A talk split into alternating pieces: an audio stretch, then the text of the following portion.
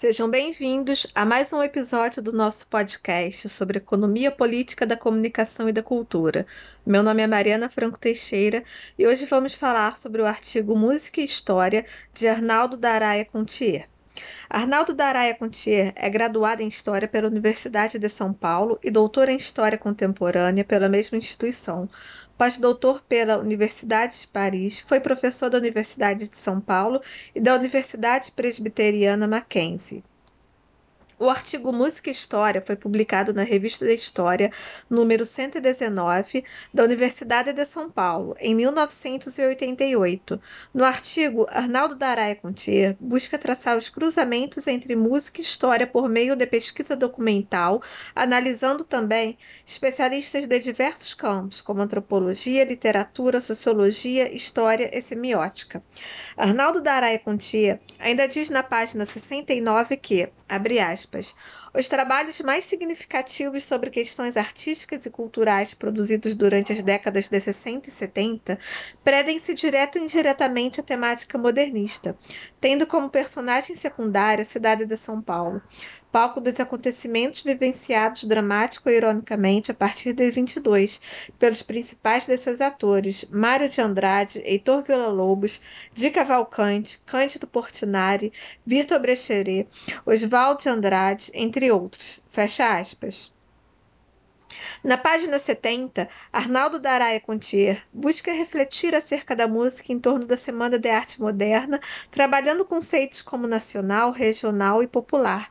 Segundo ele, aspas, questões presas às concepções sobre o nacional, o regional e o popular no campo da arte e da cultura não devem ser redimensionados sobre a perspectiva da própria história? Fecha aspas. E diz que, abre aspas, o modernismo tem sido lido por, pelos críticos literários, historiadores da cultura, sob os mais diversos matizes estético-ideológicos. Fecha aspas. Na página 71, Arnaldo Daraia Contier diz que, abre aspas, a partir dessas considerações, qualquer discussão em torno do modernismo ou da revolução deve ser iniciada pela crítica da própria ideia de modernidade e de revolução vivida pelos atores que presenciaram os acontecimentos e posteriormente transmitidas aos seus herdeiros. Sob o ângulo da pesquisa histórica, deve-se questionar o mito em torno da ruptura, do fantástico adjetivo novo interrelacionando a outras instâncias econômica, social e política, fecha aspas. Assim, o autor alerta a necessidade de uma discussão profunda a respeito do conhecimento considerado fundador da história cultural, apontando que comemorar, celebrar, ao mal dizer, não significa saber. Na página 72, Arnaldo Daraia Contier diz que, abre aspas, a análise intrínseca de uma obra deve ser o primeiro momento para a compreensão do universo polissêmico que envolve o objeto artístico. Entretanto, torna-se imprescindível estabelecer mediações entre o fato artístico e o Estado, a Igreja, entre outras instituições de uma formação histórica, cronologicamente determinada, objetivando detectar as razões das leituras em torno do imaginário artístico. Fecha aspas. Na página 74, o autor indaga, aspas, a possível conexão entre a fragilidade político-partidária da classe operária e a limitação da consciência social de um poeta, incapaz de representar um momento histórico, além dos parâmetros impostos pela chamada realidade, não estaria induzindo na fala do analista uma certa concepção da história da arte comprometida com o mito da dupla revolução estético-social, fecha aspas. A partir daí, nas páginas 64 e 75, Arnaldo Daraia Contier expõe algumas questões, hipóteses e problemas que podem contribuir no sentido de escrever uma história das artes. Na página 75, Arnaldo Daraia Contier diz que, abre aspas, a temática sobre o movimento modernista motivou uma produção significativa nos campos da literatura, artes plásticas, música. Mas implicitamente, Questões em torno da modernidade propiciaram o afloramento de trabalhos que, em sua essência, negam o chamado regionalismo, sob os ângulos cultural e artístico. Por esse motivo, tênis restritos a manifestações musicais ou teatrais dos anarquistas ou interesse da burguesia paulistana pela ópera italiana geralmente são silenciados pelos historiadores, ainda presos à questão nacional. Fecha aspas. Sobre a história da música no Brasil, na página 77, Arnaldo Doraia Contier diz que, abre aspas, a bibliografia sobre a história da música no Brasil durante o século XX tem se revelado, sob o nosso ponto de vista, muito restrita, frágil historicamente, não apresentando uma visão mais abrangente das possíveis conexões entre arte e sociedade. Em geral, as análises sobre a produção artística privilegiam a vida e a obra dos autores considerados mais significativos, sem contudo tecer comentários mais profundos sobre o caráter simbólico da linguagem musical, marcadamente instrumental, ou os aspectos textuais da canção popular ou erudita, e suas possíveis vinculações com o contexto histórico propriamente dito. Além disso, por razões já apontadas, torna-se difícil circunscrever as nossas análises em torno de uma produção historiográfica sobre a arte musical no estado de São Paulo. Em geral, são trabalhos presos a uma visão globalizadora do processo histórico, apresentando alguns capítulos ou partes dedicadas às atividades artísticas e culturais em São Paulo. Fecha aspas.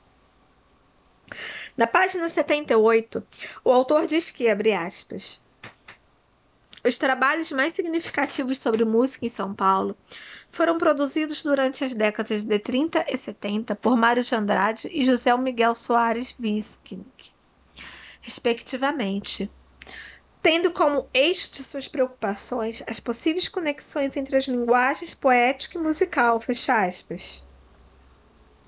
Na página 81, segundo o autor, a partir da década de 60, abre aspas. As pesquisas sobre a música popular no Brasil, a partir da década de 60, ligaram-se direto ou indiretamente ao ideário nacionalista defendido por Edu Lobo, Geraldo Vandré, Sérgio Ricardo, entre outros, fecha aspas. Na página 82 diz que, abre aspas, uma tendência oposta a essa visão, surgida durante a década de 60, consistiu na divulgação de uma coletânea de textos organizada por Augusto de Campos, Balanço da Bossa, fecha aspas. Na página 83, Arnaldo Daraia Contier diz que, abre aspas, preciso analisar a produção musical em todos os seus matizes técnico estético, ideológicos e históricos, fecha aspas, e que, abre aspas, Quanto à produção acadêmica, ressaltaremos teses defendidas nas áreas de antropologia, sociologia e linguística, como contribuições significativas, capazes de ampliar o debate em torno do tema proposto. Fecha aspas. Sobre os estudos sobre arte em São Paulo, nas páginas 85 e 86, Arnaldo Daraia Contier diz que, abre aspas, para se iniciar quaisquer estudos sobre arte em São Paulo, deve-se privilegiar estudos sobre o universo simbólico da música, como primeiro critério metodológico.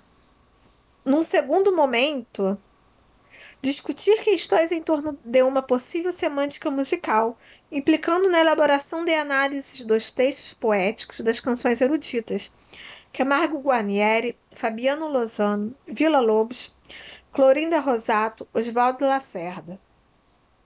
Ou populares: Adoniran Barbosa, Paulo Vanzolini, Itamar Assunção, Arrigo Barnabé. Por outro lado, os matizes em torno do ideal nacional populista aflorados a partir da década de 20 e consolidados durante os anos 50 devem ser repensados sob o ângulo da própria história. Revolução de 30, Estado Novo, Nacional Desenvolvimentismo, Plano de Metas, ISEB.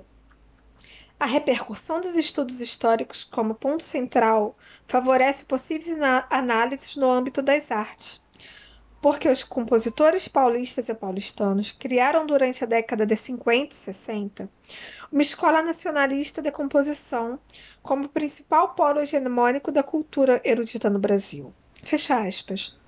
Na página 88, Arnaldo Daraia Contier diz que, abre aspas, Deve-se criticar todos esses discursos que privilegiaram ou não os traços ditos brasileiros da canção popular: violão, sanfona, baião, chocalho, berimbau, urucungô, afoxê, moda de viola, entre outros símbolos. Os compositores procuravam pesquisar os valores culturais imbuídos entre grupos ligados às camadas sociais subalternas. Fecha aspas. E diz que, abre aspas, os traços nacionalistas no campo da canção popular apresentavam aspectos diferenciados. José Ramos Chinhorão reconhece a autenticidade de uma canção popular somente a de origem vinculada às classes subalternas.